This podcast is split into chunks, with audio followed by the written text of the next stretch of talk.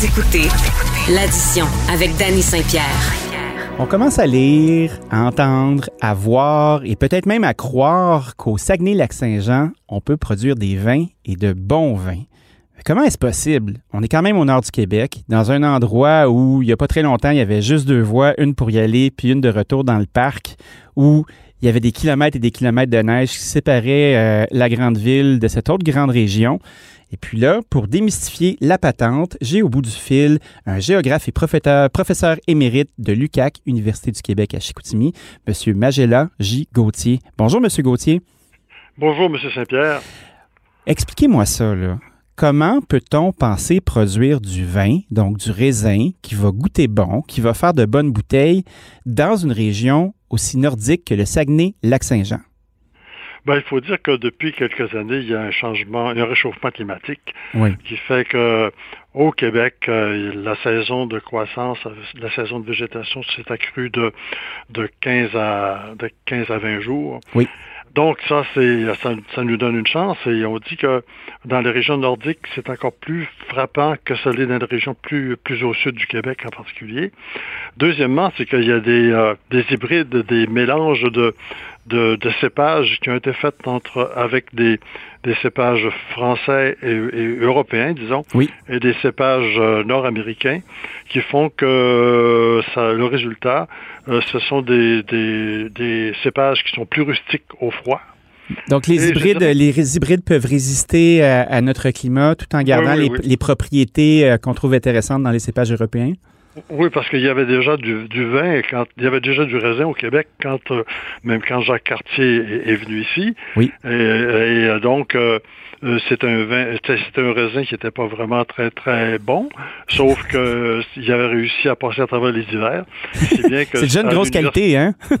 Ouais, ben, mais c'est avec les gens de l'université du Minnesota, surtout que les euh, les mélanges se sont, se sont réalisés. Et je dirais qu'il y a une troisième raison aussi, c'est que euh, il y a des gens du Saguenay-Lac-Saint-Jean et peut-être même partout au Québec, mais au Saguenay-Lac-Saint-Jean ça existe aussi. les les gens se sont informés alors les gens sont plus éveillés, sont, et puis euh, les gens ont voyagé, euh, ils ont suivi des cours, euh, donc ils s'intéressent à, la chose et on peut dire aussi que ils aiment le raisin et peut-être plus encore, ils aiment le vin. c'est clair. Mais est-ce que est-ce que Lucac euh, a un mot à, dire là-dedans? Parce que moi euh, je suis quand même très conscient de, de ce qu'est être dans une ville universitaire ayant été à Sherbrooke pendant plusieurs années. Euh, ma famille vient du du Saguenay. Donc est-ce que Lucac a un petit bras à aller là-dedans vu que vous êtes vous professeur émérite? Ben, euh, l'UCAC, euh, depuis que, l'université s'est installée euh, dans la région de Saguenay-Lac-Saint-Jean en 1969, les chercheurs se sont intéressés à, aux problèmes, aux questions qui concernaient le Saguenay-Lac-Saint-Jean. Autrement, Autrefois, c'était d'autres universités, des universités Laval, par exemple, qui s'intéressaient au bleuet. Et euh, lorsque l'Université du Québec, Chicoutimi, s'est installée, ben, le, relais a été donné aux gens qui sont arrivés, les jeunes loups, euh, qui, ont, qui, ont fait des, qui ont fait de la recherche. Alors donc, on a travaillé beaucoup sur les bleuets. La même chose sur les euh, sur la forêt ou sur d'autres d'autres sujets économiques. Donc, l'université en région, c'est un moteur de vie excessivement important. Oui. Est-ce que vous, euh, ce serait le même type de défi si vous étiez ailleurs comme géographe ou le fait justement d'être dans une région qui est assoiffée à la fois euh, de connaissances, d'innovation puis de plaisir? Est-ce que vous pensez que si vous étiez ailleurs, vous auriez eu le même genre de défi comme géographe? Ben, si j'avais enseigné à l'Université Laval, j'aurais eu d'autres préoccupations de recherche, évidemment. Oui. mais donc, ce qui fait qu'un géographe, c'est quelqu'un qui qui a les yeux ouverts et qui regarde, qui observe.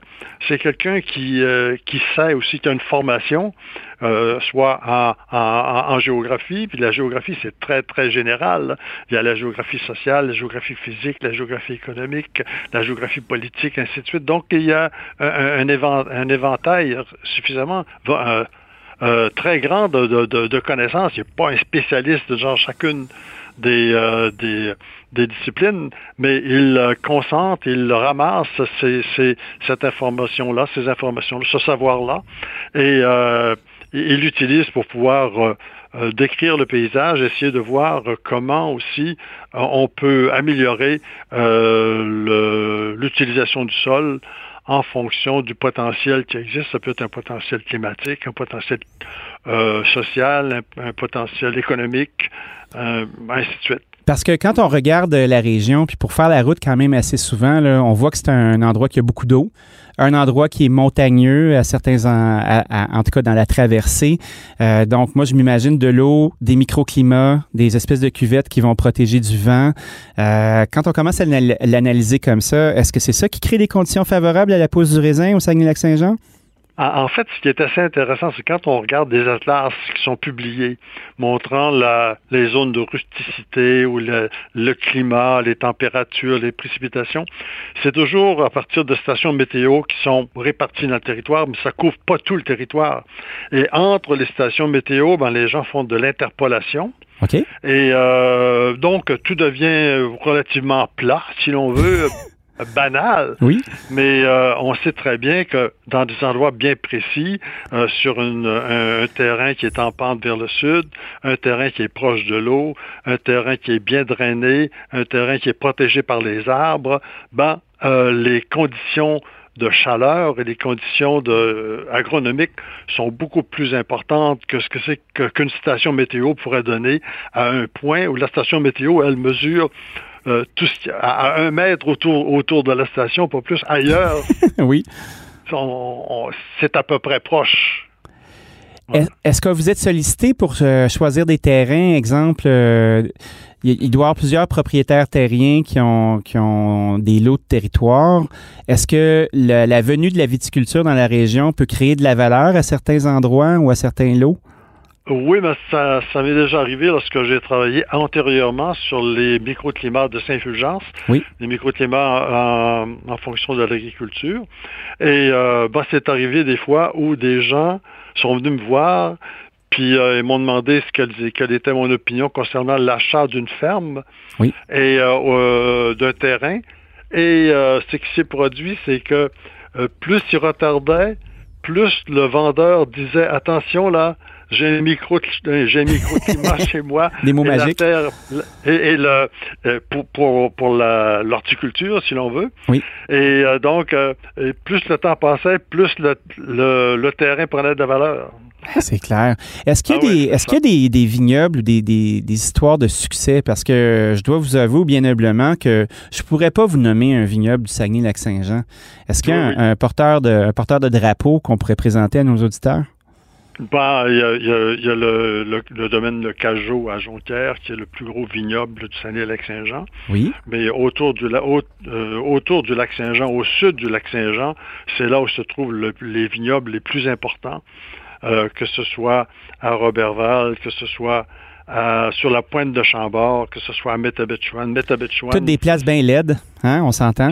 C'est des beaux endroits. ben oui. Euh, puis c'est ce qui m'avait toujours intéressé à la suite de mes études sur le microclimat, je ne savais pas comment faire pour euh, aller voir quels étaient les microclimats dans l'ensemble du Saguenay-Lac-Saint-Jean. Et euh, donc, euh, un beau 14 juillet 2020, quelqu'un m'appelle, il dit, j'ai j'ai planté 6000 plants de vignes ah! sur la pointe de Chambord. J'aimerais ça que vous veniez voir ça. Et là, je suis allé voir. Et donc, euh, euh, en bavardant avec ces gens-là, je me suis rendu compte qu'il y avait beaucoup d'autres endroits autour. Et j'ai dit, tiens, voilà un beau projet de recherche d'un an. Je vais passer mon hiver là-dessus. Ben, je comprends. Dites-moi, euh, quand on regarde le territoire, justement la façon dont, dont les vignobles et les, lotissements semblent se positionner, à, quelle région européenne ou autre région du monde ça vous fait penser? Est-ce qu'il y aurait un comparable pour nos auditeurs? Euh, moi, je peux pas vous, vous répondre là-dessus. Euh, ça, pourrait être plus euh, la, Suède ou la Norvège ou peut-être même l'Angleterre aujourd'hui. Bien connu pour leur vin, évidemment. mais mais mais il y a il y a, quand même une, une recrudescence de la culture de la vigne en Angleterre, si j'ai bien compris ce que j'ai l'information que, que, j'ai reçue. Ben, avec le réchauffement climatique que vous mentionnez un petit peu plus tôt, il y a une dame qui s'appelle Michel Bouffard qui fait justement des recherches sur ça, sur l'influence des changements climatiques dans le monde du vin. Puis effectivement, des endroits qu'on s'attendait pas du tout. Puis le Québec en profite d'ailleurs. Quand on regarde les sols au Saguenay-Lac-Saint-Jean, est-ce que est-ce qu'il y a un lieu commun où euh, la vie du sol est très différente d'un lot à un autre?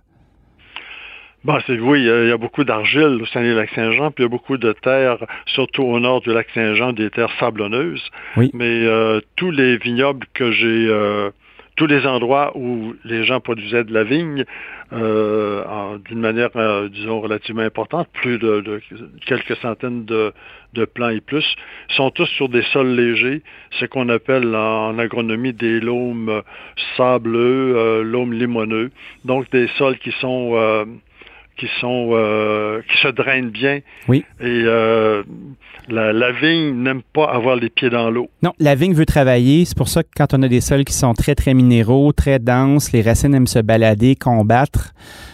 C'est ce que vous avez en place là-bas? Exactement, exactement. Mais mais il n'y a pas il a pas beaucoup de de, de, de excusez-moi j'ai un chat. Ça va, on aime ça les animaux. Il n'y a, pas beaucoup de de de, vignobles qui sont sur le roc, par exemple. Là, ils sont, vraiment sur des beaux, euh, des beaux terrains, euh, euh, disons, qui ont déjà bien souvent été labourés anciennement pour faire de, la, de, la, grande culture. En tout cas, M. Gauthier, nous sommes tous très, très, très curieux. Puis, puisque vous avez une si belle région, c'est une raison de plus pour la visiter. Merci beaucoup de nous avoir expliqué tout ça. Et je vous invite à aller euh, regarder sur Internet euh, en cliquant sur, euh, en tapant vignoble Saguenay Gauthier. Vous allez arriver sur un le, rapport de recherche que j'ai réalisé sur, sur ce projet-là. Et je pourrais vous dire en terminant que c'était une recherche enivrante. Ben, j'en conviens. Écoutez, on va tenter de, bien cuver notre vin là-dessus. Merci beaucoup, M. Causé. OK. Bonjour. OK. Au revoir. Bien. Au revoir. Magella J. Gauthier, professeur émérite, géographe à l'Université du Québec à Chicoutimi, pour nous parler du vignoble saguenéen et janois. Quelle aventure!